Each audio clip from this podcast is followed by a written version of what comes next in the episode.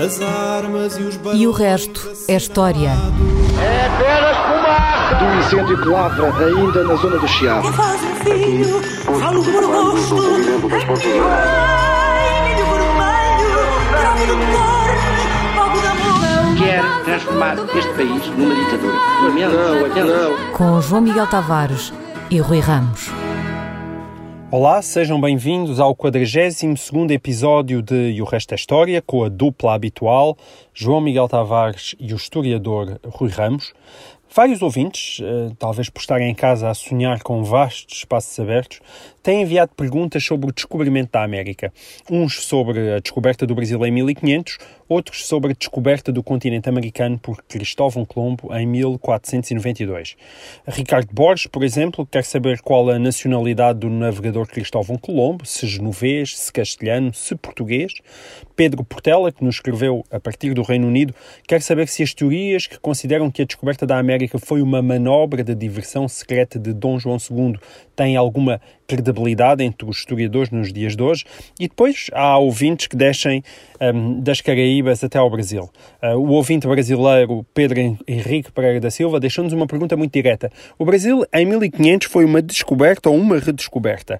E o ouvinte uh, Humberto Sarmento regressa às manobras secretas de Dom João II, perguntando se o Brasil terá sido descoberto cerca de 20 anos antes, antes de 1500. Um, e, e se a descoberta foi mantida em segredo porque o país não tinha recursos para manter as duas rotas em simultâneo. Rui, uh, já todos sabemos que as teorias são como as receitas de bacalhau. Há muitas e para todos os gostos. A questão é, haverá também factos que as sustentem? como é óbvio, não, não vou aqui uh, resolver esses problemas, isto é, não, não, não tenho aqui o cartão de cidadão do Cristóvão Colombo à mão para, uh, para, lhe para um, revelar a sua naturalidade. Meu Deus, tenho- acabas, acabas, acabas de, de- de destruir o coração, eh, pelo menos a ao, ao tirar inter- ao tirar interesse à, à, à respostas. Estávamos à à resposta. E, tam- e também não tenho o, o, registro de todas as navegações feitas para a América do Sul, para a América ou, ou em direção ao Ocidente antes de 1500, todas as navegações feitas a partir da Europa, eh, porque não há esse tipo de, de documentação, isto é, com eh, uma espécie de eh, registro portuário com todas as partidas e, e todas as chegadas. Eh, o que eu queria explicar era outra coisa, é, é- é- ou antes, duas coisas. Eh, primeiro, porque é que há este tipo eh, de debates e depois para, eh, para responder também ao, ao- a uma das questões é qual é a importância que os historiadores, os historiadores, isto é, aqueles que nas academias, nas universidades se dedicam a estes temas, qual é a importância que, lhe- que lhe dão que, que dão a este tipo de debates. Eu acho, eh, vamos tentar primeiro situar-nos eh, no tempo, situar no tempo. Portanto, nós eh, eh, estamos, a, estamos a falar de cerca de um século, de 100 anos, que é uma- um período que vai entre eh, 1419, eh, vamos adotar esta data como a da descoberta da Ilha da Madeira, para muitos redescoberta, mas eh, a descoberta da Ilha da Madeira e o princípio do século XVI, eh, por exemplo, 1519, 20, 21, a primeira a viagem da esquadra de Fernão de Magalhães no eh, Pacífico. E durante estes 100 anos, isto é, entre o princípio do século XV e o princípio do século XVI, temos eh, registro de- documental de muitas iniciativas de navegação no Oceano Atlântico, a partir da Europa, quer para o, quer para o Ocidente, quer para o Sul, ah, e depois a partir do Atlântico para o Oceano Índico e ah, para o Oceano Pacífico. São navegadores europeus que fazem estas que fazem estes percursos e que, e que voltam à Europa com notícias de, de novas rotas, de novas rotas marítimas e de terras que eram novas para, para os europeus. E, portanto, daí a ideia das, das eh, descobertas. E temos aqui uma primeira nota importante. O que interessa não é que tenha havido navegações antes destes anos. O que interessa é que estas navegações não foram esporádicas, mas continuadas, eh, sistemáticas, e, deram origem nesta época, na época que estamos a falar, entre o princípio do século XV e o princípio do século XVI, a um conhecimento público eh, partilhado de que havia estas rotas e estas terras que para os europeus eram eh, novas. Portanto, eh, isto é talvez o mais importante importante para compreender e para pôr em perspectiva este debate. É, é claro que interessa saber se, por exemplo, houve europeus na América antes do Colombo, ou se alguém tinha tocado no Brasil antes do Pedro Álvares Cabral, mas é a partir do Colombo, em, do Cristóvão Colombo, em 1492, e a partir do Pedro Álvares Cabral, em 1500, eh, que a América e depois aquilo que virá a ser o Brasil começam a fazer parte deste mundo novo de navegação, comércio e conquista uh, construído a partir da Europa. E é isso que é significativo, e não o toque esporádico de uma navegação que não deixou memória ou que só deixou traços muito apagados e discutíveis. Uh, portanto, temos ou seja, distinguir... que isso é bom para fazer filmes de Hollywood, mas que em termos daquilo que é a compreensão da história, esse lado estrutural, como tu lhe chamaste, é fundamental. O lado estrutural é mais importante do que aquilo que é curiosidade. Quer dizer, eu não estou a dizer que não é uh, interessante saber que os vikings podem ter estado ou estiveram na América do Norte no século XI, mas é com o, o Cristóvão Colombo que os europeus têm, primeiro, a ideia, a informação de que há aquele continente uh, novo uh, e, e, que come, e, começam a estabelecer relações de, de, navegação regulares com esse continente. Faz toda a diferença entre, entre algo que pode ter, ter sido um, algo muito localizado e obscuro e que não tenha, nunca tenha chegado a fazer parte de uma cultura euro, uh, europeia e, uh, toda a informação, todo este mundo novo que chega com o Cristóvão Colombo e no, e no caso do, uh, daquilo que virá a ser o Brasil com o Pedro Alves Cabral. Portanto, porque é no século neste século, que eu aqui defini, entre o princípio do século XV e o princípio do século XVI, nestes 100 anos, é neste, nesta, nesta época que se estabelece este complexo de ligações marítimas entre territórios, até aí muito distantes ou desconhecidos uns dos outros. E, e, estes, e estas ligações marítimas servem, depois, para estabelecer estas redes de trocas comerciais, servem também para projeções de soberania, de conquistas por parte dos europeus, servem para, para os europeus fazerem missionação, portanto, terem um, uma influência religiosa fora da Europa e, e, servem depois também para migrações de população, isto é para todos os europeus que uh, depois se vão de, deslocar e estabelecer nas uh, as Américas. E claro, estamos a falar de europeus, são os euro europeus que estabelecem estas ligações marítimas, são os europeus que chegam à América, que chegam à Índia, à China por via marítima, não, não são os indianos, nem os chineses, nem os índios americanos que chegam à, à Europa, e uhum. este é também o ponto de partida para, para o estabelecimento de, de, de uma outra uh, dimensão característica daquilo que nós chamamos a época moderna, que é a ascendência europeia, isto é, o controle europeu das rotas marítimas, que leva ao controle europeu desta, vamos chamar, deste, desta primeira globalização deste, deste tornar o mundo, ligar as várias partes do mundo através dos, uh, dos, oce uh, dos, oceanos. Claro que isto, que isto criou imensa atenção, imensa atenção uh, histórica, mas, mas o que é que acontece? Acontece que para os inícios desse processo nós não temos muita documentação, até porque uh, ao princípio é muito provável que estes empreendimentos de navegação, como por exemplo aqueles que o, do, o infante do Dom Henrique, na primeira metade do século XV, uh, uh, patrocinou uh, em direção ao sul do Cabo Bujador, portanto ao longo da costa da África, é muito, é muito é muito provável que esses, esses, esses empreendimentos não tenham parecido inicialmente nem muito importantes, nem sequer até muito promissores. Nós, se lermos o Zurara, vemos isso. Isto é, eles trazem algumas notícias, mas não trazem razões, por vezes, para, uh, para olhar para essas novas uh, descobertas como uma grande fonte de futuras uh, riquezas. Portanto, é muito provável que outros empreendimentos, outras empresas que estavam a decorrer na altura, como, por exemplo, no caso português, a ocupação uh, de praças eh, no, uh, no norte da África, em Marrocos, Ceuta, Tanger, que esse, esses outros empreendimentos parecessem muito mais importantes. E, de facto, para o hum. rei e para a fidalguia e para a nobreza do país, provavelmente Ceuta, Tanger era mais importante do que uns barcos que andavam lá no, no sul do Cabo Jador a apanhar uns escravos e traziam umas dezenas de escravos, porque era, há um comércio de escravos, mas em pequena ainda em pequena escala uh, uh, inicialmente. Portanto, não temos muita documentação, o que quer dizer que se pode especular muito. Isto é, a partir dos pequenos uh, dados que existem, quer dizer, podemos construir muitas teorias. Uhum. Também, por outro lado, sabemos que estas, inicia estas iniciativas de navegação foram realizadas no quadro das rivalidades entre os príncipes europeus, uh, por exemplo, entre Portugal e Castela.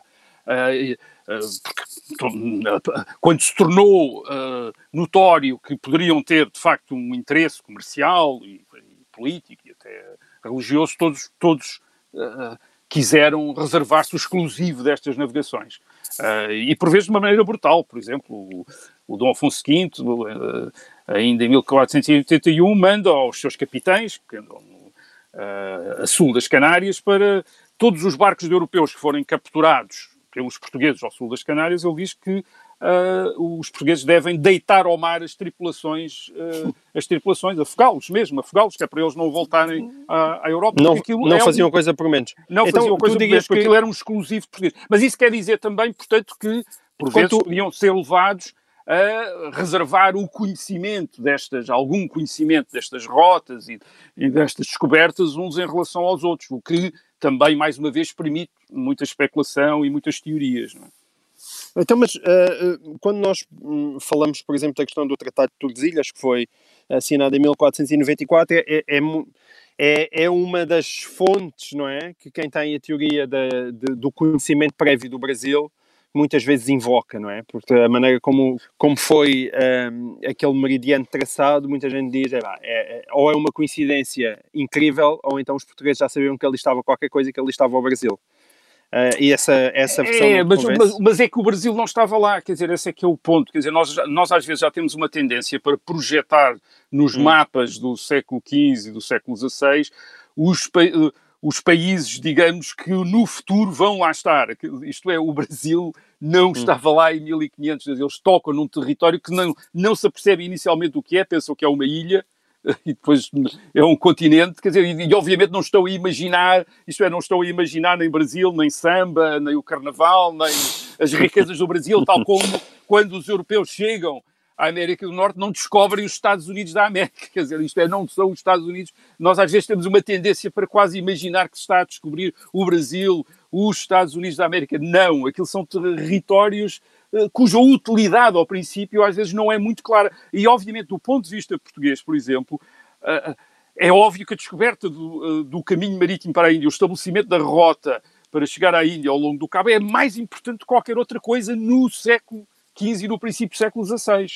Uh, uh, não há nada, quer dizer, o rei de Portugal tira muito mais rendimento su, do seu controle da, das ligações marítimas do, com a Índia do que o rei de Espanha tira inicialmente da, do facto de ter ali uns, uns territórios com com uns territórios, umas ilhas e uns territórios ao ocidente onde andam lá os seus exploradores uh, uh, a ver o, o, que é que, o que é que lá existe, o que é que aquilo uhum. é exatamente. A mesma coisa para o Brasil. O Brasil, aliás, uh, só começa a ser ocupado e explorado umas décadas depois de ter sido notado pelo Pedro Alves Cabral. É verdade que eles quando chegam em abril de 1500, até enviam depois um barco para, de regresso à, a Portugal para anunciar que, tiveram, que descobriram ali uma terra nova, mas, mas, é curioso que nas instruções que são dadas ao Pedro Alves Cabral quando ele sai de Lisboa, diz-lhe para ele não perder tempo com mais nada, quer dizer, a, a prioridade era levar a armada até à Índia para impressionar lá os, os príncipes indianos que era necessário... Uh, fazer comércio com os, com os portugueses. Quer dizer, isso é que era a prioridade. E dizem mesmo uhum. que não andar a perder tempo com mais nada. Então tu, tu achas que o chegar primeiro, de certa maneira, já é uma construção posterior? Uma construção é, é quando nós chegamos ao século XIX. Quer dizer, quando se começa a fazer história, digamos, uh, como nós a entendemos hoje, uhum. a partir do século XIX. Quando nós chegamos ao século XIX, esta uh, olha-se para trás e olha-se para trás como, olhando para todos estes, eh, para todos estes já há Brasil, não é? já há Brasil, é, já, já há Brasil, já há Estados Unidos, eh, já há este mundo novo globalizado com estas eh, relações comerciais, e obviamente aquilo que interessa, do ponto de vista daqueles eruditos, historiadores que estão a trabalhar nos Estados Nacionais deste, deste século XIX na Europa, o que lhes interessa é saber quem é que chegou primeiro, porque isto é uma questão de prestígio, quer dizer,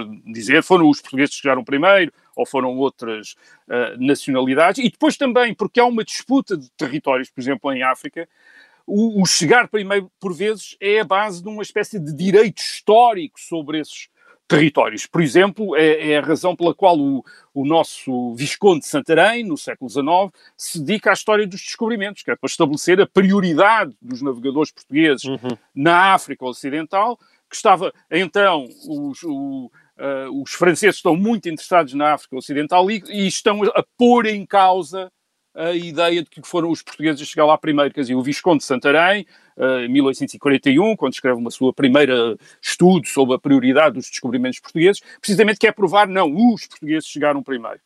E, portanto, há, há, toda aqui uma questão de prestígio, mas que é também uma questão de, enfim, de conquista territorial, de ocupação de, de, de áreas uh, interessantes.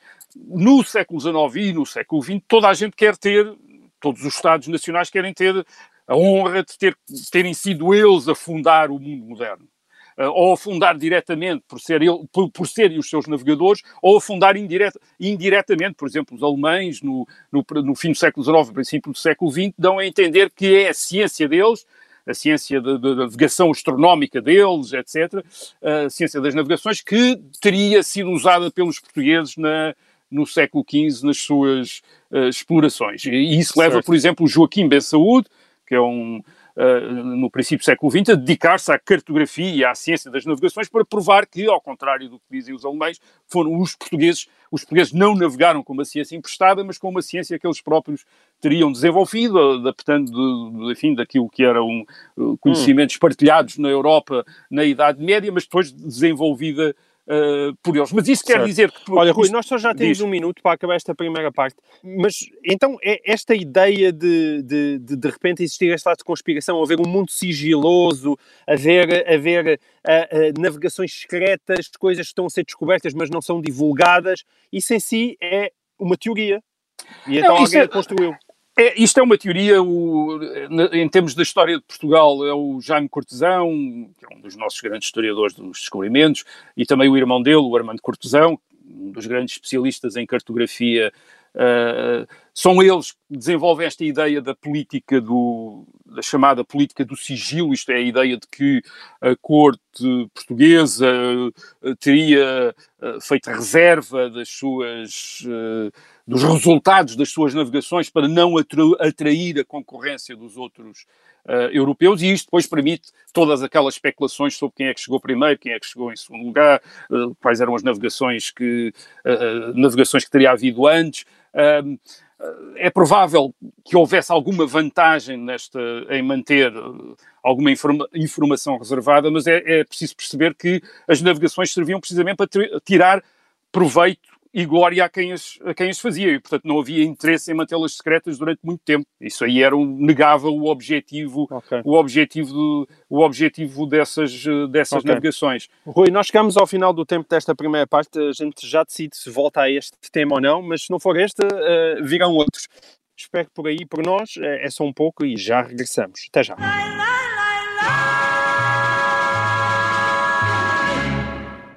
O meu nome é Sara Antunes de Oliveira, sou editora de Sociedade do Observador. Ainda no início de março comecei a guardar nota de todos os trabalhos que o Observador estava a fazer sobre o novo coronavírus. Achei que um dia podia ser útil para recordar como trabalhámos e aquilo que escrevemos sobre a grande pandemia do século. Mas confesso que acabei por desistir porque era impossível acompanhar o ritmo de uma redação que, ao longo destas semanas, tem feito centenas de artigos especiais, entrevistas, explicadores e análises. Todos eles com um objetivo: responder às dúvidas dos nossos leitores e ouvintes com toda a informação descodificada. É por isso que não paramos. Se quer juntar-se à nossa missão de serviço público, torne-se assinante do Observador.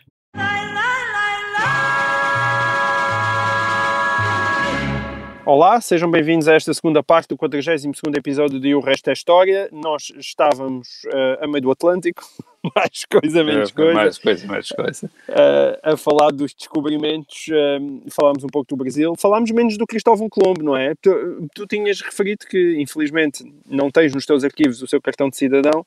Uh, Não, não mas tenho. porque é que nós uh, choramos tanto, e isto muitas vezes estas teorias, boa parte delas nascem ao de romancistas portugueses, uh, porque é que nós choramos tanto a não descoberta da América do Norte e, e às vezes nos esforçamos tanto para nos convencermos que na verdade Cristóvão Colombo era um tipo ali da moraria que gostava era de ginginha. Ora bem, uh, porque é que nós precisamos disso? Uh, obviamente os portugueses nesta história dos, uh, da construção deste mundo novo no século XV e XVI, os portugueses tiveram um papel grande e viveram disso a partir do século XVI. Isto, primeiro vivem dos proventos e depois quando os proventos se limitam ou acabam, vivem do prestígio. Uh, o prestígio de terem sido eles os pioneiros nesta história da expansão marítima europeia uh, do século XV. Uh, mas no meio deste, desta glória houve sempre uma sombra, uma, um princípio de mágoa. É, é que, embora os portugueses tivessem descoberto muita coisa, não descobriram aquilo que vai ser identificado como o novo mundo, isto é, uhum. a América. E é a América, a partir do século XIX, que mais interessa nesta história.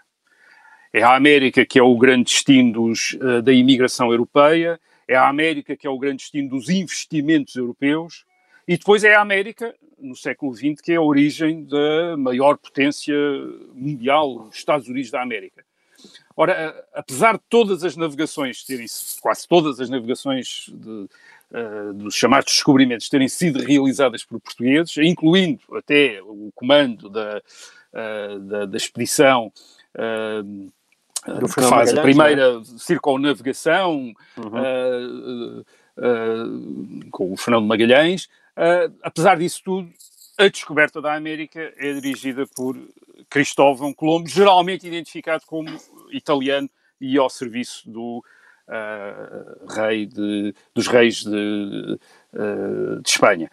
Um, aliás, o, o, continente americano ganha até um nome de outro italiano, o Américo Vespuccio, que é, depois é que se chama América. Portanto, uh, digamos que os italianos conseguem essa, enfim, essa anexar essa façanha através do Cristóvão Colombo e, e, a mágoa ainda é maior quando depois consta que o Colombo tinha vivido em Portugal e até propusera, aparentemente teria proposto a empresa da, da navegação pelo Ocidente para, ao rei de Portugal que, que, que, teria desprezado porque estava mais interessado em atingir a Índia navegando uh, para o Oriente.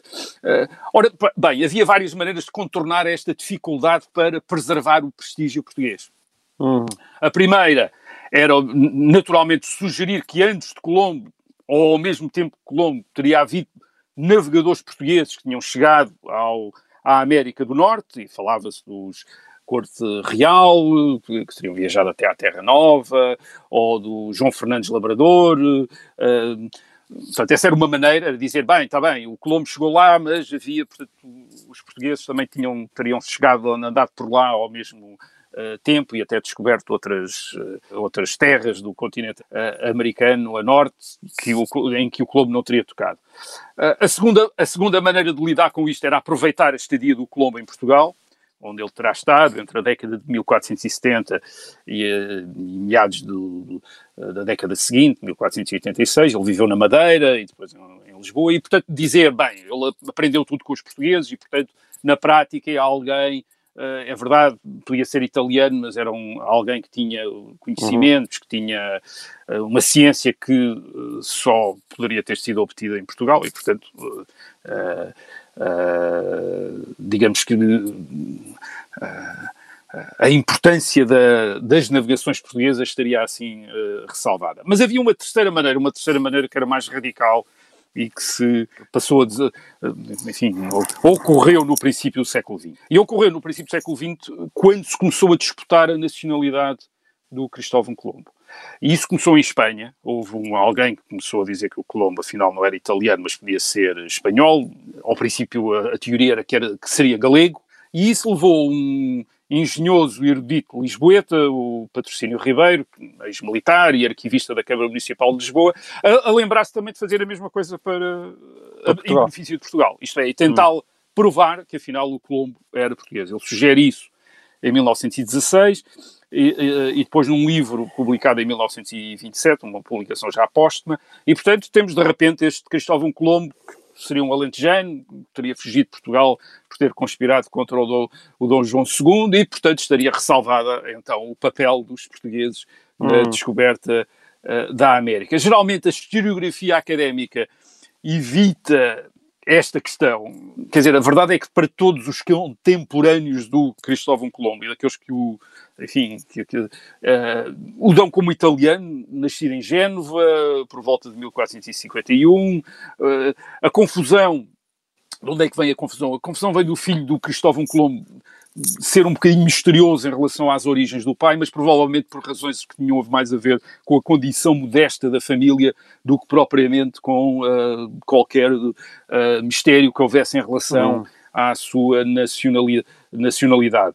Uh, e depois, claro, que o facto de Cristóvão Colombo ter vivido em Portugal permitiu esta, e, e das fontes também serem às vezes contraditórias, permitiu todas estas uh, teorias. Mas agora pensemos nos espanhóis, não é? Os espanhóis, ao fim e ao cabo, financiaram duas das expedições marítimas mais importantes desta história das navegações, uh, aquela que chegou, que resultou na descoberta da América e aquela que resultou na circunnavegação do planeta, e para verem, a primeira, que foi comandada por Cristóvão Colombo, ao fim e ao cabo, redundar em benefício de um, de um italiano, e a segunda, que é comandada pelo Fernando Magalhães, redundar em benefício de um uh, português. Portanto, digamos que foram mais roubados do que propriamente os portugueses desta história. muito bem, muito bem. Alguma consolação aí, portanto, ganhamos pelo menos ao país vizinho. Rui, o, o ouvinte uh, Diogo Cumano um, diz ser um fiel seguidor do nosso programa desde o primeiro episódio e afirma que há pouco mais de um mês mudou-se para Moçambique, onde pretende viver nos próximos anos, disse-nos ele. Uh, boa sorte. Uh, o Diogo continua a acompanhar uh, o resto da história, todas as quartas-feiras pela internet, segundo nos conta, e é possível que se faça até acompanhar de uma cerveja fresquinha, porque a dúvida que lhe surgiu diz precisamente respeito à, à cerveja mais consumida de Moçambique, que é a 2M McMahon. E escreve o Diogo. Ao que parece, o seu nome é um tributo ao presidente francês Patrice McMahon. Foi presidente, este, uh, este Patrice foi presidente de França entre 1873 e 1879 e que uh, esse tributo deriva de ter apoiado Portugal numa disputa com o Reino Unido relativamente à posse do território a sul de Moçambique, em 1875. E ele pede para lhe explicarmos porque é que esse presidente francês foi tão importante ao ponto de lhe terem dado o nome de uma cerveja que é atualmente a mais consumida de Moçambique. O Diogo acrescenta que as pessoas acham que McMahon era o nome do fundador da cerveja sem terem noção nenhuma da relação que o nome tem com a história de Portugal. Uh, que relação é essa, Rui? Uh, acho que é a primeira vez que falamos de cerveja no programa, mas talvez não seja a última. Há muitos pontos interessantes neste episódio para além da cerveja de facto, o, o, presidente da República Francesa, o Marshal MacMahon, eh, foi convidado por Portugal e pela Inglaterra eh, na década de 1870 para mediar numa disputa uh, sobre a região da chamada Baía da Lagoa. Uh, tanto portugueses como ingleses reivindicavam, estavam interessados nessa Baía da Lagoa, que os ingleses chamavam de Lagoa Bay, e, e, que corresponde hoje à região de Maputo, portanto, de ex-Lourenço Marques. Uh, o, conflito, essa disputa tinha origens uh, antigas, desde o século XVII que havia ingleses e também holandeses a tentarem instalar-se uh, na Bahia para o usarem como base para comerciar com o interior. e na segunda metade do século XIX os ingleses ainda têm uma outra razão, é que eles estão a progredir no interior de África, a partir da colónia do Cabo, uh, e querem ter acesso ao mar e, e, uh, e, a costa nesta região, daquilo que, vem, que virá a ser Moçambique, a costa nesta região era uh, tradicionalmente dominada pelos uh, portugueses. Uh, o episódio, este episódio... Olha, de, Deixa-me só fazer uma observação Diga. sobre isto, porque isto, é, isto, isto é, é, para quem está a ouvir isto, é, acaba por ser impressionante pelo seguinte, não é? Isto bate mais uma vez certo com aquilo que nós temos alertado, que esta ideia de que nós tínhamos colónias desde, desde o século XVI é profundamente exagerada, porque o que nós estamos a falar é de finais do século XIX em que se está a disputar quem é que tinha direito à região de Maputo. Sim, sim, uh, Moçambique. Ou seja, como é que é possível haver dúvidas no final do século XIX, não é? Porque Moçambique, uh... como, porque, porque Moçambique, porque Angola, tal como uh, virão a ser definidas e conhecidas no século XX, são construções relativamente recentes, são elaborações relativamente recentes. Elas resultam não apenas da presença portuguesa nessas regiões desde o século XVI, é verdade, Portugal, os portugueses estavam lá, mas resulta também deste, precisamente deste processo de negociações, de acordos com outras potências europeias que também estão interessadas em África no século XIX e que levam a uma, um tipo de ocupação do território, que é, um, que é um pouco uma projeção do tipo de ocupação de território que se fazia na Europa, isto é, com fronteiras, um único soberano naquela uh, zona, e que não era a característica antes do século XIX em África. E além, disso, ainda há, um, ainda há este aspecto, é que este processo de resolução do conflito em relação a, a, a, ao sul de Moçambique lembra como a ocupação e a colonização da África no século XIX é organizada pelos europeus, através de uhum. negociações, através de conferências entre as potências interessadas, como a Conferência de Berlim em 1885, quer dizer, eles, os europeus, as potências europe, europeias estão obviamente estão interessadas em evitar conflitos, mas também estão interessadas em dar regras à colonização, de modo a, a vincar, aliás, que o objetivo era civilizar o continente e não apenas explorá-lo. Portanto, já há aqui uma, uma colonização que está a precisar de um tipo de legitimação certo. muito diferente daquilo que havia, no, que havia anteriormente. Portugal beneficiou disso, isto é, como neste caso uh, de, de, de, Lourenço Marques. Uh, porquê? Porque uh, há, há, frequentemente há, ou há mais do que uma outra potência europeia, europeia interessada no, no, no, nos territórios, ou pelo menos há outra potência europeia que está disponível para apoiar Portugal para não deixar outra potência europeia ficar com esses territórios. Geralmente hum. Portugal é usado quer para a Inglaterra, quer por vezes pela França e pela Alemanha para, eh, digamos, para não entrar em conflito entre si e uh, deixam os portugueses lá, até porque imaginam que depois podem controlar uh, hum. os uh, portugueses. Mas há limites para esta sorte portuguesa. E a, a arbitragem do presidente MacMahon tem também consequências, tem algumas consequências negativas para Portugal. Quer dizer, primeiro tem um resultado positivo, que é os portugueses ficam com a de Lagoa Bay, quer dizer, ficam com a Baía da Lagoa, ficam com uh, Lourenço Marques, mas também ficam com a ideia, e esse é que é o, ponto fatal, fica com a ideia de que quando entram em quando entrassem em conflito com a Inglaterra, podiam apelar à mediação de outras potências europeias que geralmente seriam, uh, uh, seriam parciais a favor de Portugal. Uh, foi isso que pensaram outra vez 15 anos depois, no fim da década de 1880, mais uma vez hum. a propósito de Moçambique, desta vez por causa de uma região no atual Zimbábue e Malawi. Uh, o governo português julgou mais uma vez, porque era uma região que estava a ser disputada entre Portugal e Inglaterra, julgou mais uma vez que os ingleses aceitariam arbitragem internacional e os ingleses, dessa vez, responderam com uh, o, o famoso ultimato de janeiro de 1890, isto é, ameaçaram romper relações com Portugal se Portugal não retirasse dos territórios uh, disputados e não valia a pena falar em arbitragem internacional e os portugueses descobriram nessa altura que as outras potências europeias estavam completamente desinteressadas do uhum. assunto, isto é, não, não fizeram intervir nem a Alemanha, nem a França uh, e Portugal teve de ceder naquelas condições que foram bastante humilhantes e portanto foi uhum. o reverso, digamos, daquilo que tinha acontecido em 1875. Em relação ao ultimato, claro, não há cerveja nenhuma em relação ao ultimato. É? muito bem. Portanto, essa, essa, cerveja ficou muito cara, a cerveja essa, de 1875 acabou por ficar cara. Essa... Bom, muito bem, história de uma cerveja, sim senhor. Um, Bom, neste programa já tivemos perguntas de um ouvinte brasileiro, de um ouvinte português a viver no Reino Unido e agora temos uma pergunta de um ouvinte italiano que está a aprender português, chamado, Stefano Gianelli. Parece que nós estamos a ajudar na aprendizagem do português. Ah, obrigado, Stefano. A, a, pergunta dele é sobre sucessões dinásticas após a queda do reino visigótico, ou seja, no século VIII, hum, na altura da invasão muçulmana da Península Ibérica. Ou seja, o Stefano pergunta se os condes de Portugal, futuro reis de Portugal, ou os outros membros da família dos reis de Leão, têm alguma relação direta ou indireta com a dinastia visigótica. Quando, e, e, quando nós olhamos para a fundação de Portugal, no século XII, podemos pensar que existem cinco séculos a separar a fundação do país da queda do reino visigótico. Isto, de facto, isso é muito tempo. Contudo, o condado portucalense existe desde ali, o século IX, com o início da reconquista cristã, pelo que a pergunta do Stefano é, é pertinente. O, o, que é que sabe sobre isto, Rui? Quanto de visigodo é que existe no nosso sangue?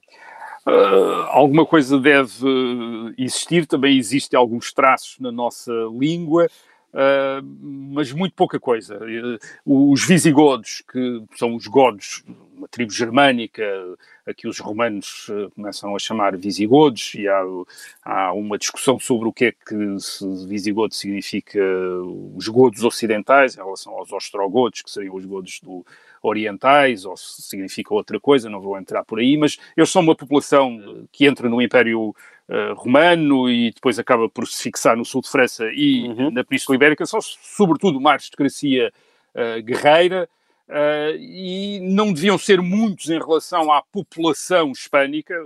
Por exemplo, não afetaram a língua, continuou-se a falar línguas originárias do latim, com alguns traços germânicos, mas, mas não excessivos, e também não afetaram nem sequer a religião da Península Ibérica, uma vez que eles eram arianos e cristãos arianos quando entraram e depois acabaram, eles próprios é que se converteram ao cristianismo dominante na Península Ibérica.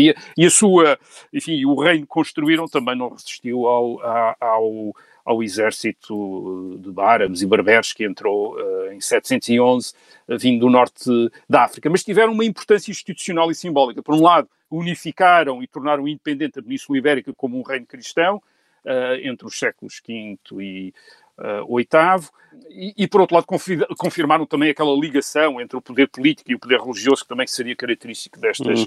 monarquias. E, e, isto foi muito importante quando a península caiu sob o domínio de uma outra aristocracia militar, desta vez muçulmana, vinda do norte da África. É que foi a memória do reino cristão visigótico que serviu para apresentar o movimento militar vindo do norte da península, a partir dos séculos, sobretudo a partir dos séculos IX e X, eh, para a, a para, digamos, a conquista, para a conquista da, da, da, daquela parte muçulmana da península, apresentar esse movimento como uma reconquista, como uma recuperação. Isto é, como se hum. os reinos, o reino das Astúrias, por exemplo, que é um dos primeiros reinos cristãos na, na Península Ibérica depois da invasão muçulmana, como se eles fossem os descendentes, isto é, fossem os reis e a nobreza desses reinos, a peninsulares fossem os descendentes dos visigodos. E, por exemplo, a nobreza uh, portuguesa e castelhana, mas a nobreza portuguesa gostava muito de se apresentar por uh, descendentes dos reis godos, quer dizer, isto é, como descendentes dos,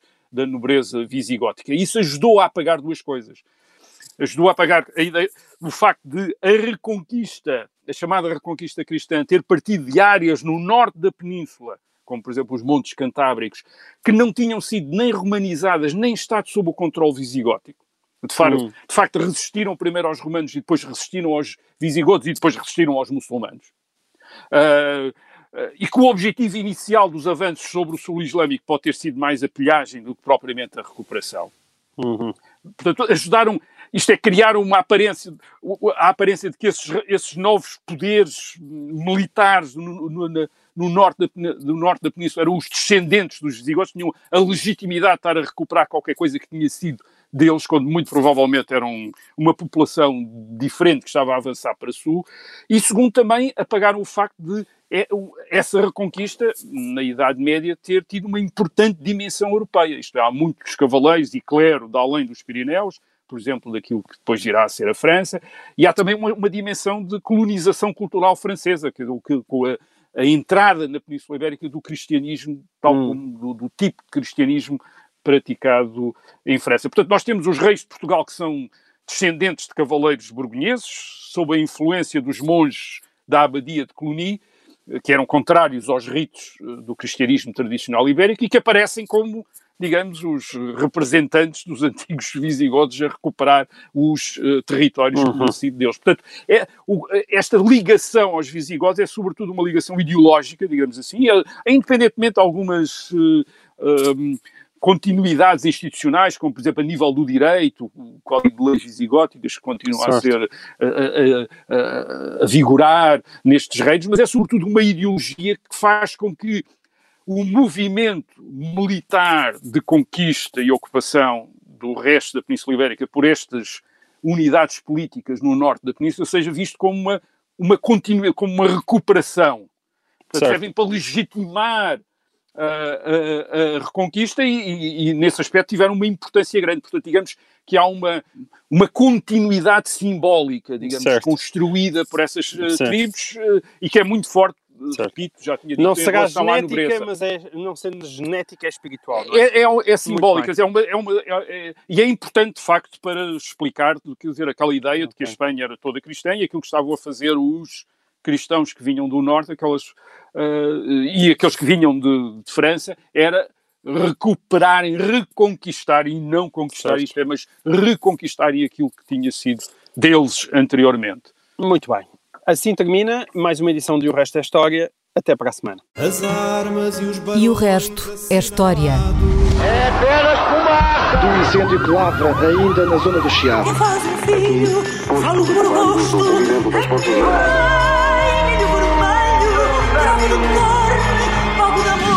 Quer transformar este país numa ditadura. Não, não. Com João Miguel Tavares e Rui Ramos. Obrigada por ter ouvido este podcast. Se gostou, pode subscrevê-lo, pode partilhá-lo e também pode ouvir a Rádio Observador online em 98.7 em Lisboa e em 98.4 no Porto.